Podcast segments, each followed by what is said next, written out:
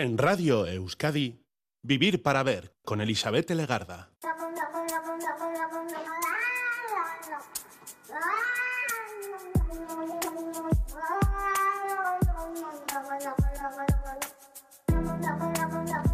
Hola, ¿qué tal? Bienvenida, bienvenido a esta edición de Vivir para ver en Radio Euskadi en esta noche del 31 de enero, último día de enero, ya estamos a martes. En el año 1797, tal día como hoy, en Viena, nació Franz Schubert. Es nuestra primera parada musical. Es uno de los compositores más notables de la historia, autor de un corpus sumamente amplio, variado, admirable, del cual se destacan en especial sus 650 canciones, pero su vida fue corta, intensa, pero tampoco fue aquello un paseo, porque este compositor austriaco de los principios del romanticismo musical fue continuador un poquito de la sonata clásica del modelo de Beethoven y fue su padre el que le empezó a dar las primeras lecciones de violín, como suele ocurrir. Su hermano mayor le dio lecciones de piano, pero poquito a poco se comprobó que este hombre superaba en habilidades a sus predecesores y necesitaba algo más. Dicen que componía con una guitarra ya que era tan pobre que no podía disponer de un piano y esto es debido a que, excepto por un círculo de admiradores quienes estaban entre los artistas más notables del periodo, Schubert ganó escaso reconocimiento antes de su muerte, es decir, que en vida no vio todo lo que ahora estamos valorando su trabajo. Félix Mendelssohn, Robert Schumann, Franz Liszt y Johannes Brahms y otros compositores del siglo XIX descubrieron y defendieron su obra. Hoy Schubert se encuentra entre los mejores compositores de la música clásica occidental y su música sigue siendo muy popular, pero como decimos en su vida no fue así. Según sus deseos fue enterrado cerca de Beethoven, por, lo que, por el que sentía una gran admiración en el cementerio de, en el cementerio de Warling. Y después, más tarde, en 1888, los restos de ambos fueron trasladados al cementerio central de Viena, al Panteón de los Músicos. Y si tenéis ocasión de visitarlo, podréis ver a la izquierda la tumba de Beethoven, a la derecha la de Schubert y entre ambos un memorial a Mozart que fue enterrado en una fosa común. Y en el epitafio de Schubert está escrito, la música enterró aquí un rico tesoro y esperanzas todavía más bellas. Aquí reposa Franz Schubert, nacido el 31 de enero, tal día como hoy, en 1797, muerto el 19 de noviembre de 1828 a la edad de 31 años.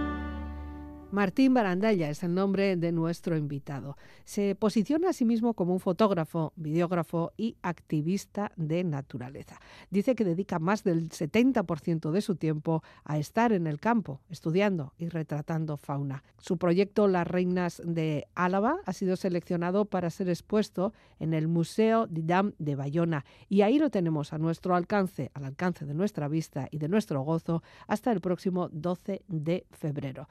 Vamos a conocer a este fotógrafo, cómo trabaja y en qué consiste. Martín Barandella, ¿qué tal, Gabón?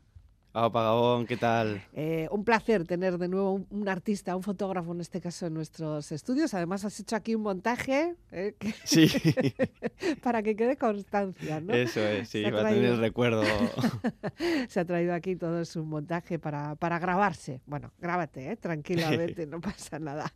Martín, tú eres un especialista en imagen, en principio de fotografía. Veo también que controlas un poco el vídeo, ¿no? Eso es, sí, sí, sí. Pues eh, me dedico pues eso, a la fotografía de, naturaleza, al vídeo. Mm. empezado pues, a hacer eh, pequeños proyectos de documentales y demás. Ah. Y bueno, luego también pues me, me, dedico a contar mi historia educando, cómo me he educado fuera del sistema educativo. También me dedico a ello. Y, bueno, la vida me la gano como monitor de surf, así que bueno, estoy contento, vamos. Bueno, así como son pequeñas pinceladas de lo que vamos a poder hablar esta noche con Martín Barandalla, pero antes, esto que estamos escuchando de fondo forma parte de una banda sonora, es tu primera opción musical, eh, que conste que vamos a escuchar mucha música instrumental en esta noche. Y esto, bueno, pues ya nos, nos pone un poco en ambiente. ¿Qué es esto? Pues bueno, este es eh, un tema de, de, la película Bailando con Lobos, de la banda sonora de Bailando con Lobos. Mm. Eh, se, se, titula Journey to the Buffalo Killing Ground, del compositor John Barry. Y, y, bueno, luego hablaremos por qué, por qué he puesto esta canción. Pero bueno, es, eh, bueno, esta película para mí fue muy importante y a ver qué os parece.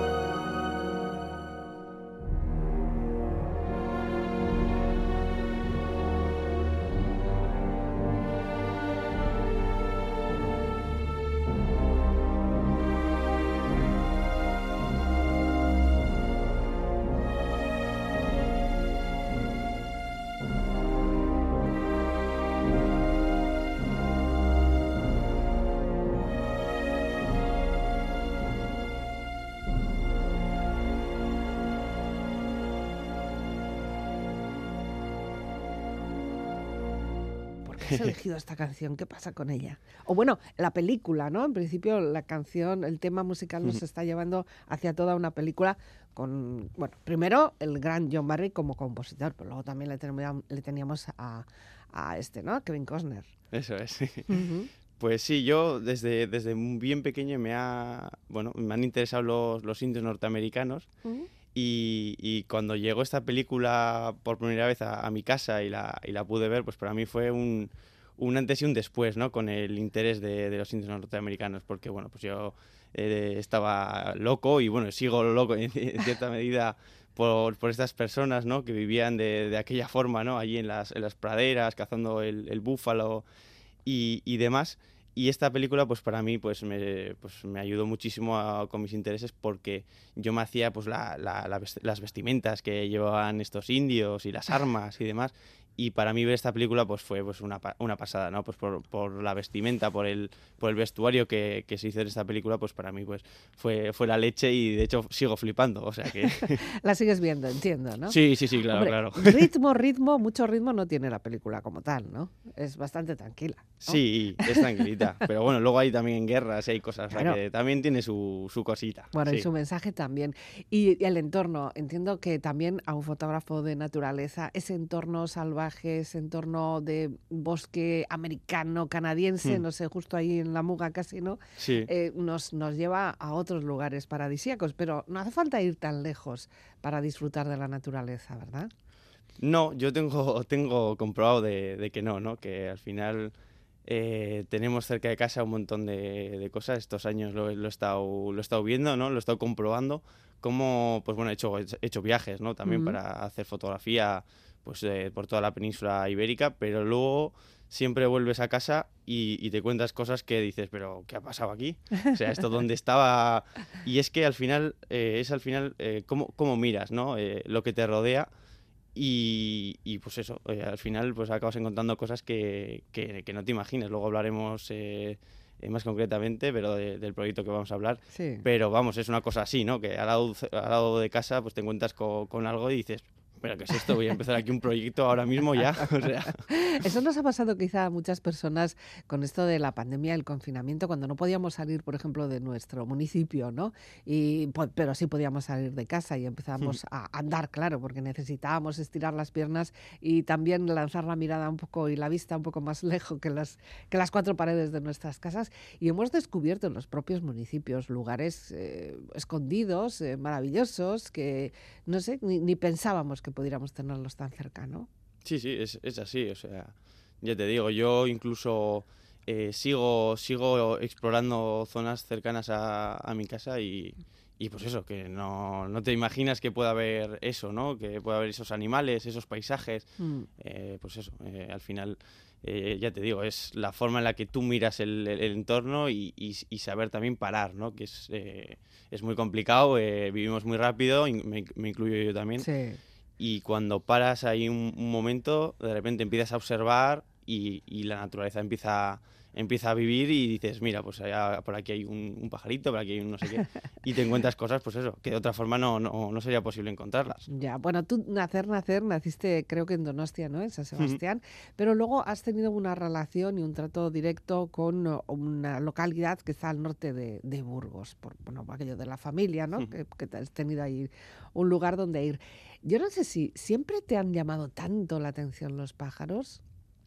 Pues sí, bueno, yo soy de, de Donosti, pero ya siendo muy joven, con 3, 4 años, eh, mis padres, bueno, decidieron comprar una casa en el norte de Burgos. Mm. Y es una zona, pues, muy, muy tranquilita y tal. Y, y, yo desde muy pequeño, pues, he tenido muchísima relación con, aquel, con aquella zona y desde muy pequeño ya he podido observar pues toda la fauna que, que rodeaba mi casa, ¿no? Porque incluso en, en, nuestro jardín hemos visto corzos, zorros, eh, milanos, eh, de todo, o sea, hay un montón de, de cosas, eh, incluso en nuestro jardín. Y, y, ya te digo, y muy pronto, y muy pronto, eso me llevó a, a, interesarme por lo que por lo que me rodeaba, ¿no? Y de mm. hecho sigo allí, ¿no? Eh, a tope, o sea. Has hecho ahí como tu campamento base, ¿no? Eso es, sí, sí, sí, sí. sí. Antes mencionabas que eh, has, eh, bueno, te has formado fuera del sistema educativo eh, ordinario, ¿no? Esto es, entiendo que en principio fue una decisión de tus padres, de tu padre de tu madre, ¿no? Bueno, pues sí, fue una, fue una decisión de, de mis aitas y bueno, yo siempre he tenido la, la posibilidad, o sea, no, no es que fuera una decisión ya para toda la vida. Yo, yo podría haber ido al colegio si, si hubiera querido en cualquier momento, porque era libre de, de, de hacerlo. Pero bueno, eh, decidieron eso y entonces pues yo seguí adelante. Yo no en ningún momento, sí que es verdad que eh, tuve algún juego de que quería ir al, al, colegio y no sé qué y no sé cuántos, pero bueno, eso no, no, no siguió adelante. O sea, yo eh, seguí cuando me fuera, fuera del, del, del, colegio, del sistema educativo. Y, y, bueno, pues gracias a eso pues he podido profundizar muchísimo en, en, mis intereses, he sido libre de, de, poder elegir lo que, lo que hacer ¿no? con mi mm. vida y, y, lo sigo haciendo lo sigo haciendo así no ya mm. eh, alguna formación has tenido que tener entiendo que tus aitas eh, tu aita tu ama eh, te han ido guiando te han ido mostrando también no eso es, sí, sí, sí, sí. Eh, claro, ellos me, pues, eh, me incitaban a hacer ciertas cosas. Por ejemplo, eh, me, me, regalaron un, un, libro sobre indios norteamericanos, que ahí es donde empezó todo, toda la historia ¿no? de la que vamos a hablar. sí, entiendo que era cuestión de buscar temas importantes a los que seguir, ¿no? Sobre los que formarte, sobre los que aprender. Eso es, sí. O sea, ellos me, me incitaban ¿no? a hacer... Eh, eh, cosas y demás, pero nunca se, se metían en, en, mis intereses, ¿no? Nunca me decían, pues esto es feo, esto no es bonito, esto no lo hagas, hazlo de esta forma o de otra. Mm. Eh, nunca, nunca, han hecho, nunca lo han hecho así, ¿no? Siempre eh, me, han me, han, me han acompañado, han sido... Eh, me han estado acompañando en, mis, en mi, en, mi, camino, mm. pero nunca sin, sin meterse en él, ¿no? Sin decir esto sí, esto no. Yeah. siempre he podido, he sido libre, ¿no? De poder pues elegir ¿no? lo, que, lo que hacer en, en mi vida. Uh -huh. Y bueno, y de repente un día encontraste una cámara o cómo fue tu relación, el flechazo pues... con una cámara fotográfica. Pues mira, todo empezó como decíamos con este libro de indios norteamericanos y, y, nada, yo según yo tenía cinco o seis años como mucho y claro, todavía no, no sabía leer, todavía no me había interesado la lectura, sí. pero podía ver las fotos ¿no? de, de estos indios y demás y para mí esto fue la, esto fue la caña. Y entonces comencé a ver las fotos, las fotos, las fotos, y es que veía ese libro pues, eh, prácticamente todos los días. ¿no? Y esto me llevó a, a, comenzar a hacer pues, sus vestimentas, sus armas eh, y demás. ¿no? Pero claro, los indios tenían, llevaban muchas, eh, muchas plumas, ¿no? Eh, mm. Los indios de, la, de, las praderas, de los que me, los que me gustaban a mí, ¿no? Y entonces eso me llevó a, a, querer conseguir plumas, ¿no? Entonces tuve que salir a, a la naturaleza, a buscar estas plumas y comencé a, a, conseguirlas, ¿no? Poco a poco, ¿no? Y, y bueno, claro, eh, pues eso, eh, pude hacerme mis vestimentas y mis cosas y eh, estas plumas eh, que iba consiguiendo me, me, me, llamaban tanto la atención, me gustaban tanto que al final lo que hice es empezar a interesarme por los por las aves, ¿no? Por los pájaros. claro, ¿de dónde vienen? Eso es. Entonces, pues eso, eh, ya desde muy pequeño pues eh, me comenzaron a gustar los, los, pájaros. Ya con 7, 8 años, pues ya tenía mis, mis guías de, de, pájaros y demás, y ya eh, iba observándolos por la naturaleza, iba identificando, pues mira, este es un buitre, este es un, un águila, este es un no sé qué, ya desde, desde muy pronto, ¿no?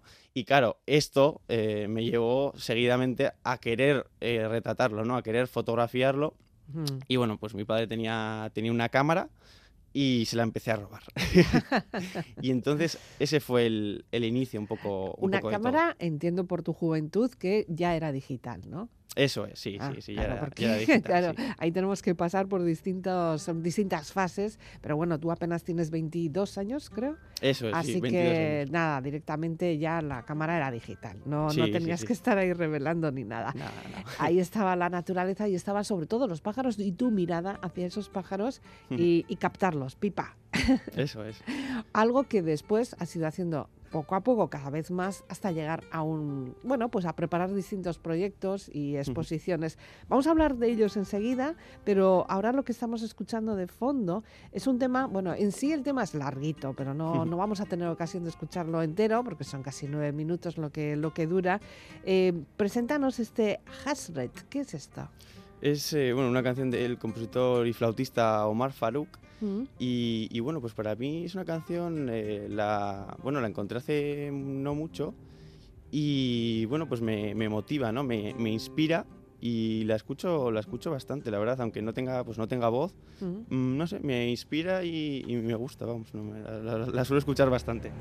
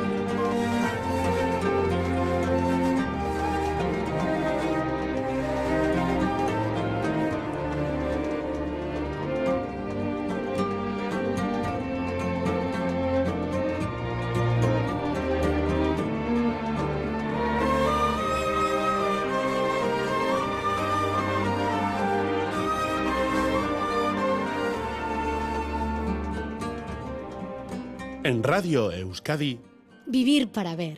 con Elizabeth Legarda. Te defines a través de las redes como fotógrafo, pero también como activista de, de naturaleza.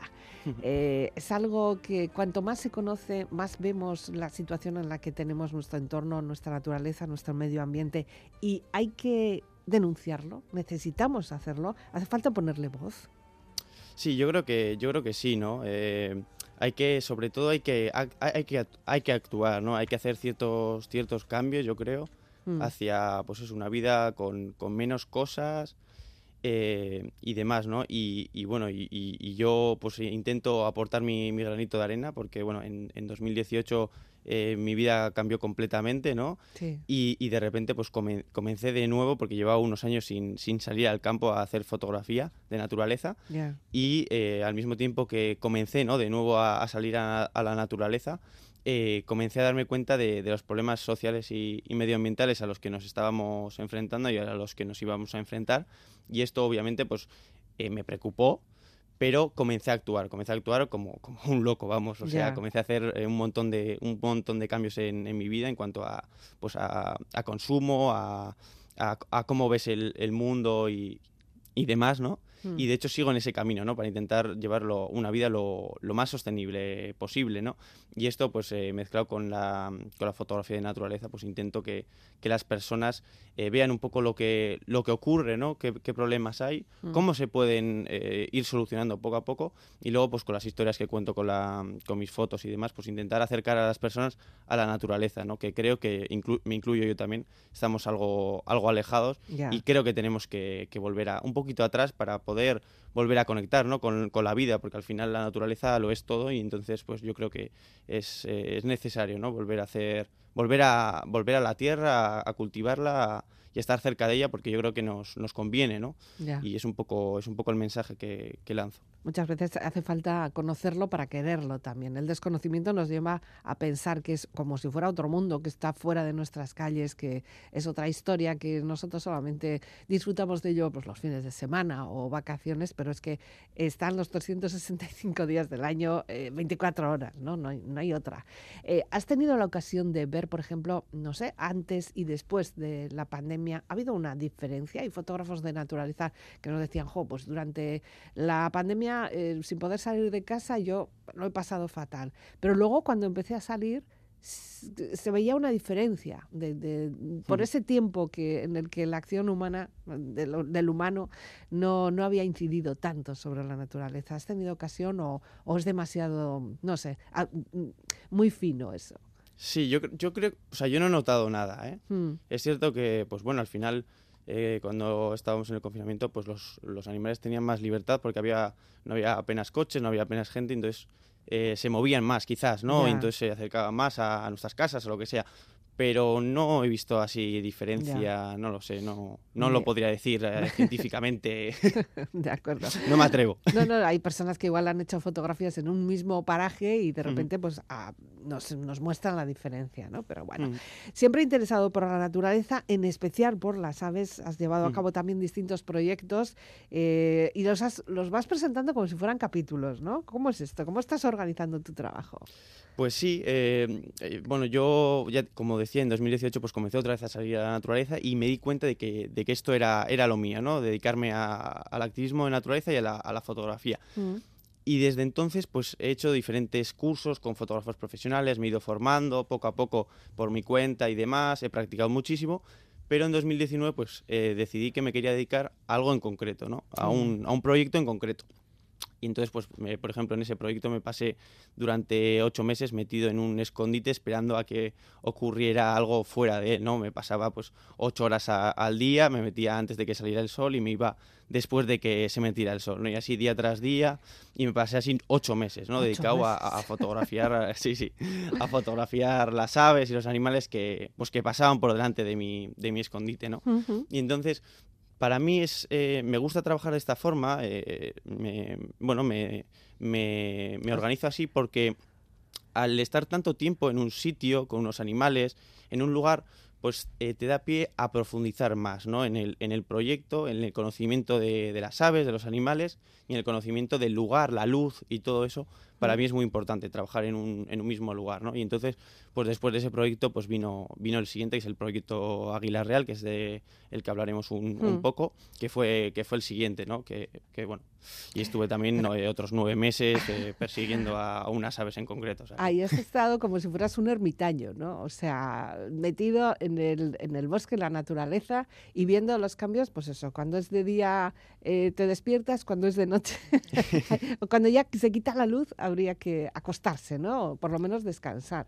Eh, el ser humano normalmente con esto de la luz artificial lo llevamos fatal, esto de los ritmos de día y de noche sobre todo. Los animales lo, lo llevan bastante bien siempre y cuando no tengamos demasiada contaminación lumínica. Eso es, sí, sí, sí, y ya te digo, me pasé allí, pues eso, como, como un loco, como, como dices tú, un ermitaño. eh, nada, pues eh, ya te digo, un montón de, un montón de tiempo, un montón de, de horas que, bueno, luego merecieron, merecieron la pena, ¿no? Mucha gente me dice, pero estás loco, ¿cómo puedes...? pero bueno, a mí... Bueno, lo, más, lo más difícil entiendo que serían los primeros días, las primeras semanas, luego ya... Claro, eso es, sí, la, la, la, adaptación un poco, ¿no? Cómo ponerte a trabajar, qué ruidos puedes hacer dentro hmm. eh, del sitio este para que los animales no se asusten, cuáles no, y todo eso pues vas poco a poco, ¿no? Es un, es un proceso muy largo y que los primeros meses pues fueron un poco de, de prueba y luego ya poco a poco pues fue ya más trabajo y empezar a, poder trabajar como yo, como yo quería. ¿no? Y te centraste en las águilas. ¿Por qué? ¿Por qué justo en las águilas? Sí, este, lo que, como, como decía, este es, fue mi, siguiente proyecto que comenzó en, en 2019. Mm. Em, y, nada, estaba, bueno, eh, eh, diciendo la verdad, eh, lo encontré por, Insta, por Instagram ah, a Joseba Marquínez, que es el que, bueno, tiene una empresa de, ecoturismo en, cerca de Vitoria, en Pobes. Y, él lleva el único hive o escondite fotográfico para, para, ver águila real en el País Vasco. Y yo contacté con él, eh, me interesaba ir allí a, fotografiar estas águilas. Mm. Y eh, nada, me fui, me fui allí en diciembre de 2019 y las fotografié por, por, primera vez, ¿no? Y para mí eso fue, fue la leche, ¿no? Yo desde pequeño me han gustado las, aves rapaces la, y en concreto también la, el águila real, esta especie, que solo eh, anida de momento eh, o por lo menos la mayoría de ellas del País Vasco en, en Álava. Y entonces yo me fui allá a fotografiar, me encantó y le dije a Joseba, oye, mira, eh, que quiero comenzar aquí un proyecto, esto me encanta, voy a ser un pesado, voy a, voy a, venir aquí una vez por semana, ¿no? Y bueno, para, para los oyentes que no, que no conozcan, un, un escondite, un hive, que se le llama, es un, es un sitio en el que tú te metes, tiene un cristal espía y eh, tú puedes ver de dentro hacia afuera, pero no puede la, gente o los animales que estén fuera no pueden verte, ¿no? Y entonces, pues en concreto las águilas eh, se les pone una comida, eh, una carne, de forma con autorizaciones y demás se necesita, que eso es, lo que es lo que hace Joseba Martínez, y entonces pues las fotografié y comencé a ir, ¿no? Como decía, una vez por semana. Y eh, después, eh, ya llevaba unos cuantos meses visitándolas, en, septiembre de, 2020 comenzó otra, otra etapa de, este proyecto, ¿no? Eh, me comenzó a interesar no solo ver a las águilas desde allí, sino también verlas en, su entorno, ¿no? en, su territorio. Entonces comencé a hacer salidas por allí y demás, y pues igual me pasaba una semana por allí y, pues eso, intentando ver estas águilas y ir aprendiendo de ellas. Y después ya en noviembre de 2020 ya definitivamente decidí que me quería ir allá a vivir y nada, me fui allá, a vivir claro, con después todos mis de la experiencia anterior, ¿no? Sí, eso es. Y otra vez de nuevo me fui allí a, este pueblo, a Pobes, en el municipio de, de Ribera Alta, en Álava, nada, 15 minutos de, de Vitoria. Y, nada, y, y, me estuve allí pues nueve meses viviendo eh, dedicado únicamente a, perseguir a esta pareja de águilas, porque siempre eran, la, ah, siempre las, mismas Eso es, siempre eran las mismas. ¿Y cómo sabes que son las mismas? Sí, porque pueden vivir bastante, pueden vivir bastantes años y, y de hecho el, el, macho de esta pareja pues eh, ya es mayorcito, ya, sabemos que es bastante mayor. Es un veterano. Eso es, sí, sí, sí. vamos a dejarlo en veterano. Eh, es curioso porque, claro, las fotografías, ahora vamos a hablar de ellas, pero la primera vez que tú ves así cerca, pues en ese hike, ¿no? Eh, un águila, independientemente de, la cámara y de lanzarle la primera foto, entiendo que primero la, ves. Hemos visto fotografías, hemos visto muchas fotografías de águilas en toda nuestra vida, incluso documentales y demás, pero ver, verlo así así de frente, verlo cerca, verlo ahí en todo su esplendor. ¿Qué pensaste? Pues eh, claro, fue una pasada para mí. Era mi segunda vez eh, fotografiando águilas reales. Ya había fotografiado en Lleida a otra pareja con su, con su hijo. Pero claro, eh, de repente ver, ver allí una pareja de águilas reales que, ostras, son súper imponentes, con esas garras, con ese pico, con esos colores que, que son preciosos, mm. pues claro, a mí eso me, me, llamó muchísimo la atención y como digo, es que ya desde el primer momento me di cuenta de que tenía que hacer algo allí, o sea, no, no podía vivir sin... y entonces, pues eso, eh, así fue un poco, ¿no? Ese primera, la primera impresión fue, fue esa, ¿no? Que, y encima al lado de casa, o sea, a mí me pilla a una hora y cuarto este pueblo, pues claro, para mí pues eh, era la caña esto, ¿no? Poder empezar un proyecto cerca de casa, poder ir en autobús hasta allí, pues para mí era, era muy importante, ¿no? Mm. Porque pues eh, luego hablaremos también, eh, para mí los, los proyectos que he realizado, estos dos proyectos, pues he intentado que sean lo más sostenible posible, ¿no? Porque si ya tendría que coger un vehículo o una o otra otra cosa, pues ya me molestaría algo más y no sería, no lo haría como yo querría, ¿no? Entonces poder hacer poder hacerlo de esta forma, pues para mí me llamó mucho la atención y, por eso comencé este proyecto. ¿no? Un proyecto al, que has denominado Las Reinas de Álava y, bueno, ahora, hablamos de todo lo que tiene dentro, pero que ya está disponible, ya, ya no está bajo tu control, ya lo tienes expuesto. ¿eh? Ha empezado a volar y nunca mejor dicho. Eso es, sí. Eh, eh, bueno, era uno de los objetivos que, que me puse en este proyecto, poder Em, eh, pues todo ese trabajo ¿no? de esos nueve meses persiguiendo a estas águilas y fotografiando su entorno y demás, pues poder compartirlo con la gente, ¿no? Para mostrar pues este pequeño lugar de, de Álava, pues ya te digo que lo tenemos muy cerquita de casa, y, mostrar un poco pues, eh, pues todo lo que hay allí, ¿no? Que hay un montón de, un montón de cosas, hay una, unas especies y unos paisajes preciosos. Y, bueno, pues era uno de mis objetivos, ¿no? Y ahora, pues bueno, he, tenido la suerte de, poder hacer una exposición que sigue disponible hasta el 12 de febrero en el Museo Fotográfico Didam. Y, nada, Está en Bayona. Eso es, en Bayona. Eso es. Y allí se podrán ver pues 25 fotografías de, esos nueve meses y un, cortometraje donde se podrá ver pues el trabajo que hay detrás de, esta, de, este, de, la cámara, ¿no? De, de, eso y, bueno, pues ese es un poco... De acuerdo. Bueno, un poco de música ahora, con otro tema musical, otro tema, en este caso de película, que es de eh, El tiempo entre costuras. Es de César Benito, que es el compositor. Me estás dando unos cambios de estilo muy diferentes. ¿eh? ¿Esto por qué?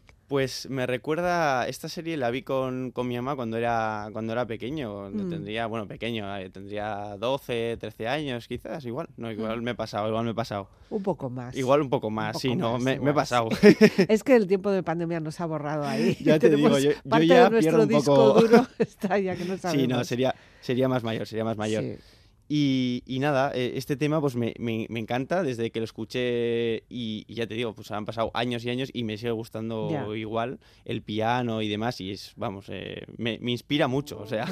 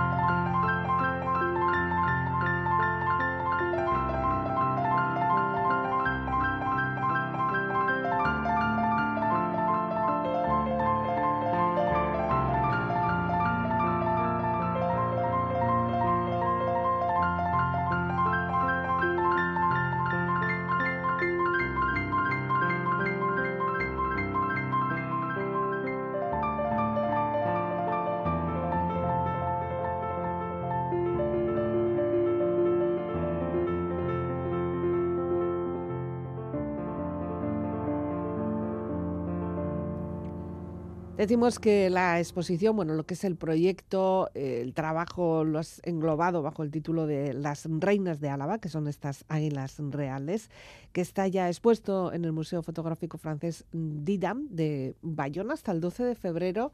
¿Y cómo has conseguido que mostrarlo allí? ¿Tú cuando acabas el trabajo, el proyecto, empiezas a moverte para enseñarlo o cómo ha sido ese montaje de exposición? Pues realmente no, no, era mi, no era mi intención de momento, o sea, como he dicho, era uno de mis objetivos, pero no, de, no en ese momento. En ese momento quería comenzar a, hacer la postproducción de, la serie, de una serie audiovisual que grabé en este proyecto, Las Reinas de Álava. Eh, y de repente, pues eh, a través de una, de una persona, eh, de, Luisa, que bueno, ellos son, son los trabajadores de del laboratorio fotográfico Fotogune de Donosti. Mm. Y bueno, a través de, ellos, pues eh, llegué al contacto con, este, con este museo, con el DIDAM. Y, bueno, aceptaron, aceptaron la, propuesta y, nada, gracias a eso, pues ahí estoy, ¿no? Estoy un poco que, que no me lo creo. Y... ¿Qué se siente cuando se ve la obra expuesta en una sala con su iluminación, con su montaje, con su orden? ¿Cómo lo ves? Sí, fue, eh, fue es, es, imponente, ¿no? Es, eh, quizás eh, me ha quedado como, como, muy grande, digo, ostras, esto. claro, al no, al no estar buscándolo en ese momento concreto, claro. pero bueno, luego pues he visto que, que, era el momento, ¿no? De hacerlo, tenía la oportunidad y lo he hecho, vamos, con, con todo el cariño y con, con todo ahí para que, que, se vea pues ese trabajo, ¿no? De, que estaba haciendo. Y, bueno, para mostrar este, este lugar y, mis conocimientos, ¿no? También. ¿Y qué feedback has tenido? Por supongo que entiendo que has tenido contacto con personas que hayan podido ir a verlo, con los propios montadores de, de, Didam. O sea, ¿qué te han dicho? ¿Cómo, cómo lo ven? Pues bueno, he tenido opiniones diversas, ¿no? A ver, hay gente pues eh, que, le ha parecido que era una pasada eh, y, bueno, luego ha, habido otras personas que igual pues al no gustarle el, tema de las águilas, pues igual no les ha gustado, no les ha llamado tanto la, atención, ¿no?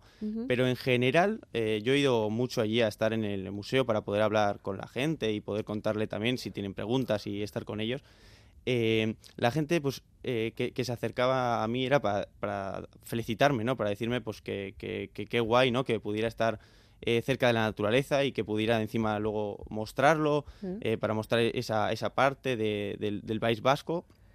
Y entonces, en general, yo diría que, bueno, un, un aprobado, si creo. Hay, si hay críticas negativas, también hay que aceptarlas como buenas. Claro, ¿eh? sí. Porque para que nos, vayan formando, te Eso digo, es, para que lleves un mal rato, ni mucho menos. No. Es una exposición que estará hasta el día 12, pero que no se va a acabar ahí. Creo que ya estás empezando con otros proyectos y con otros movimientos para esta exposición, ¿no? Eso es, sí. En, primer lugar, pues sí, me, gustaría poder mover la, exposición en concreto a, a, Pobes, ¿no? que es donde he realizado el proyecto. Ojalá haya suerte y pueda poner allí las fotografías. Y si, si no sería posible, pues me gustaría por lo menos llevar, llevar la exposición a, a Álava, ¿no? que es de donde está hecho el proyecto y yo creo que podría, podría llamar la atención. Con las águilas alavesas, ¿no? bueno, las reinas de Álava, ¿no? Eso es. Eh, ¿Has seguido eh, viendo a estas águilas? ¿Siguen estando en el mismo sitio? Claro, sí, sí, sí. ¿eh? O sea, viven siempre en el mismo sitio. Sí, sí, sí. Qué curioso. Sí. siempre, ellas en principio pueden hacer ciertos desplazamientos, los, los, los adultos, porque bueno, en este caso pues son una, dos, un macho y una hembra, eh, son, los dos son ejemplares adultos y entonces ellos cogen un, territorio donde tienen un nido y donde tienen comida, por supuesto, y entonces ellos se asientan ahí en principio en la península, no inmigran ni, ni nada. Pueden hacer movimientos eh, errantes a, otros, a otros lugares, pues, pues yo qué sé, para un futuro, por si en, ese territorio donde viven pues no hay, no hay comida o, o, pasa algo, se podrían mover a otros sitios, pero en principio ellas se quedan... Se quedan donde están. Eh, eso es, sí, entonces pues ya te digo, solo de vez en cuando suelo ir a, suelo ir a visitarlas. De hecho, el viernes pasado estuve, estuve allí, eh, no las vi, pero bueno, estuve cerca de su territorio. ¿Y han tenido crías o algo? Yo qué sé, ya es como si fueran de la familia. Claro, sí, sí, sí. Pues eh, sí, sí, ellas eh, todos los años, en concreto esta pareja, dicen, los expertos dicen que es de las parejas más productivas de, de Áraba. Fíjate. Pues porque casi todos los años sacan crías, ¿no? Que esto es muy, muy importante. y en concreto, pues la, en la última temporada creo que sacaron solo una cría porque, bueno, el, creo que era un macho, se comió a la, al otro oh, ejemplar pequeño, se lo zampó. Entonces, sí, el año pasado pues sacaron unas, luego el anterior dos y así, ¿no? Van... No vamos, a, no vamos a entrar a valorar porque así es la naturaleza. ¿no? La naturaleza se rige por sus normas y por sus reglas, no por las que nosotros mm, tenemos moralmente metidas, ¿no? si, si, se la tuvo que comer, pues se la tuvo que comer. Será por algo. No queda otra. no queda otra. ¿Y qué más? Entonces, ¿ahora qué vas a hacer? Porque te has quedado como sin objetivo o no. Imposible que Imposible. Yo es que no, no. Yo tengo, tengo una cosa muy buena y otra cosa muy mala. Una, la buena es que, que nunca paro y la mala es que, claro, al no parar, pues también la mente se, se, cansa, ¿no? Y el cuerpo, entonces... pero sí, ya, ya, estoy, ya estoy planeando ya lo, siguiente, ¿no? Lo, me gustaría poder llevar este proyecto, el proyecto de las Reinas de Álava, eh, llevarlo a Burgos, ¿no? A, donde está mi casa, para poder hacer allí el proyecto con otras águilas, por supuesto. Y, eh, porque claro, yo en este proyecto em, me faltaba algo, ¿no? Me faltaba algo. Entonces, eh, pensándolo bien, durante este año he decidido ¿no? que, quiero meter este proyecto en, mi casa del pueblo, en, Burgos, ah. porque allí eh, se me permite eh, poder hacer una huerta eh, y poder hacer otras actividades que, bueno, que, me gustan y, que quiero ser, como he dicho antes, pues quiero estar cerca de la naturaleza y comenzar a conectar un poco más con ella, ¿no? Y entonces, pues, eh, pues tener mi huerta y demás, de hecho ya he empezado poco a poco, pero quiero llegar a ser pues eh, lo más autosuficiente posible. Y entonces eso, eh, mezclarlo con la fotografía de naturaleza y el proyecto Águila Real, ¿no? Pues ese es, yo creo que ese es mi, ese es mi siguiente proyecto que probablemente si puedo... Ambicioso, ¿eh? Es ambicioso el proyecto. que si puedo, pues eh, quiero que sea un proyecto de por vida. O sea, poder ir allí a vivir eh, mm. con mis águilas, con mis eh, zorros, con mis liebres y poder hacer mi huerta, poder hacer recolecciones y poder estar más cerca de lo, de lo que quiero estar, ¿no? que es la naturaleza. Así que, bueno, ya sabes que la huerta te va a llevar mucho trabajo, ¿eh? mucho tiempo. Bueno, trabajo y tiempo. trabajo siendo una persona joven, bueno, físicamente todavía lo aguantas, pero tiempo y dedicación también. Además, bueno, pues últimamente sí que es verdad que gracias a las redes sociales y demás tenemos mucha información disponible, cosa que si no tenemos a alguien en casa que lo haya hecho anteriormente, pues es difícil de conseguir, ¿no? Pero las redes sí que nos ayudan a, a eso, incluso para tu propio trabajo de fotógrafo, de naturaleza, ¿no? Sí, sí, sí, sí. De hecho, bueno, eh, las redes, pues en concreto a mí, pues bueno, eh, me, han servido, ¿no? Sí. Eh, las redes son buenas y pueden ser malas también, ¿no? Depende del uso que se les dé. Y bueno, en mi caso, pues he podido conocer a través de las redes a gente maravillosa, he podido, de hecho, comencé a, darme cuenta de los problemas sociales y medioambientales a los que nos enfrentábamos gracias a, gracias a Instagram, lo tengo que decir así. Sí, comencé a interesarme por, por, todo ese tema gracias a Instagram porque me, me empezaron a llegar noticias y, y cosas. Y bueno, entonces, pues como digo, pues al final depende el uso que, se les dé, ¿no? Bueno, hay que, hay que tener criterio también, como en todo, como en todo, la verdad es que tampoco es, una cosa especial. Eh, tenemos que ir terminando, Martín, porque el reloj también avanza, aunque no, no, no, queremos, nos gustaría seguir conversando, pero bueno, eh, el reloj avanza y nos tenemos que despedir ahora sí con una canción interpretada vocal. La última sí, ¿no? Eh, pero nos llevas hasta África, no te vas a ir a África, ¿no? No, sí? no, de momento no. Estamos aquí haciendo, se nos queda el planeta pequeño. África Yamu es la canción que, que has seleccionado. ¿Por qué esto? Bueno, pues mira, esta canción, eh, de hecho, la he vuelto a comenzar a escuchar hace muy poquito, mm. eh, pero es una canción que escuchaba de, de, pequeño, que he escuchado durante muchísimos años, y que de repente, el otro día viendo un vídeo, de repente, uy, esta canción me suena de algo, digo, ostras, pues esta canción la escuchaba yo de pequeño, la ponían mis padres, ah. y la he vuelto a comenzar a escuchar porque me encanta, o sea, no, no, hay veces que, que pierdes ciertos temas musicales, ciertas cosas, pero luego las la retomas, ¿no? Cuando te gusta algo, lo retomas y, la he retomado y la verdad es que, vamos, estoy eh, día y noche escuchándola. O sea que... la tienes ya casi como tono, ¿no? Sí, sí, sí. Bueno, pues el que interpreta es Ismael Lo, que es un grande, un grande, grande de la música y que siempre tiene ese toque que, eh, aunque no tengamos ninguna referencia africana ni música africana, este hombre siempre consigue que le prestemos todos los sentidos. No iba a decir solo la audición, sino todos los sentidos, ¿verdad? Sí, sí, sí, sí. Es una pasada, es, un, es una delicia. Es una delicia. Eh, y he escuchado también otras canciones. Eh, ahora estoy empezando un poco también a, conocerle, ¿no? Porque ya te digo, lo tenía un poco perdido mm. y la verdad es que es, una, es una pasada, es una pasada. Nunca se sabe, nunca se sabe siendo un fotógrafo de naturaleza si al final acabas en África. En África tienes mucha naturaleza salvaje. Ya te digo. ahí, hay muy buenas fotos para Nunca se sabe, nunca, no voy a decir nunca porque... Evidentemente. Una delicia ha sido conversar contigo y conocerte. Martín Barandaya, muchas gracias por aceptar la invitación y te seguiremos la... Tú, vete publicando en las redes que te seguiremos un poquito la pista. Ahí seguiré. Muchas gracias por la, por la, invitación. Gabón. Gabón, agur, agur.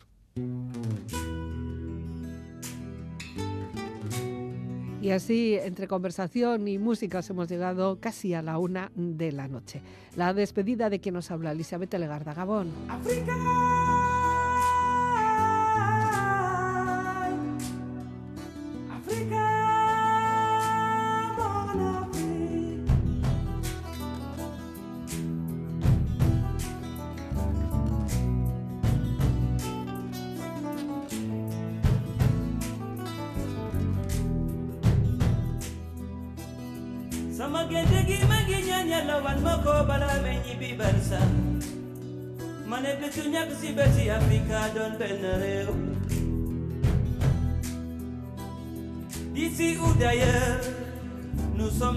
Enfants d'Afrique. Même si le ciel tombait, luttons pour la paix. Kon jamu Afrika, mom lay ñaan. Mané jamu Afrika, moy suñu